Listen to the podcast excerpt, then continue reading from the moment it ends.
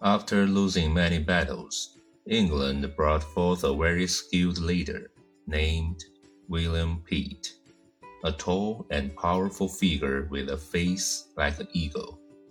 He was called the Great Commoner. The common people loved Pitt so much that sometimes they kissed his horses. A great speaker with a wonderful voice, he loved his cause and his country. In 1757, Pitt became a strongest leader in the London government. He soon earned the name Organizer of Victory. He wisely decided to use most of England's strength on attacking the French in Canada, and he chose a young and energetic leaders for his army instead of old and careful ones. Pitt's first attack on the French in Canada was in 1758 against the base of Louisbourg. Pitt won the battle, causing much excitement in England. And this was the first large English victory of the war. The Canadian area of Quebec was Pitt's next target.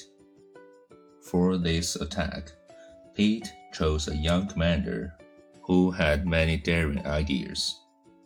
The commander rushed into the battle using great energy and managed to kill the French commander, but also was killed himself.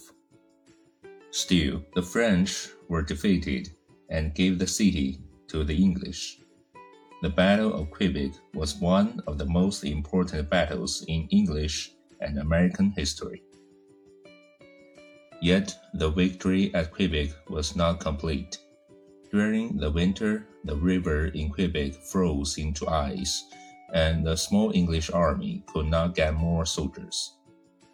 They fought bravely until spring, when the ice broke and new soldiers came.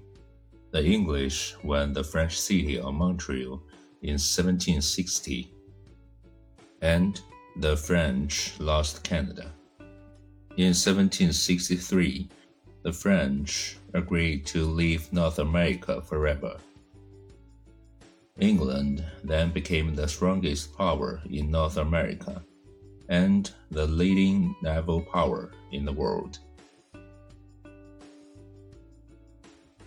Hurt from the war, England's colonies in North America ended the war confident in their military strength. By the end of the war with the French, about 20,000 American men were working as soldiers. The French and Indian War, while adding to colonial confidence, also destroyed the idea that motherland England was invincible.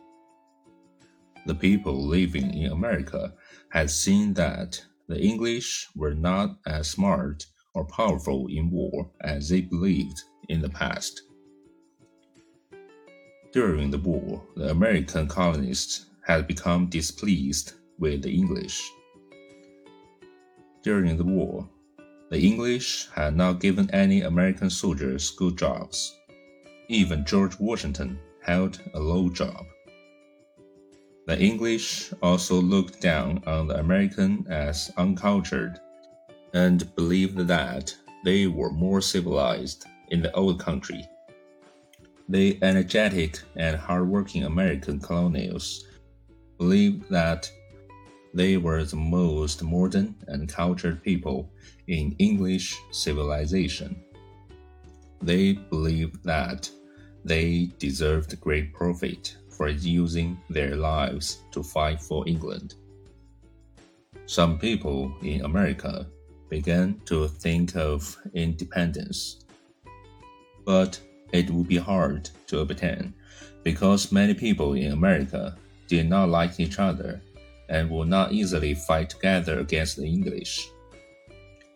One of the reasons people did not like each other because they practiced different religions, from Catholicism to the Quaker faith and had different national backgrounds, from German to Irish. Many of the colonists preferred Englishmen in England to those in the American colonies. However, during the French and Indian War, many men from different colonies all became soldiers and met each other while fighting the French. They discovered that they were all Americans who mostly speak the same language and held similar beliefs. Slowly, the American colonists united, but it would still be a long time before they could become their own country.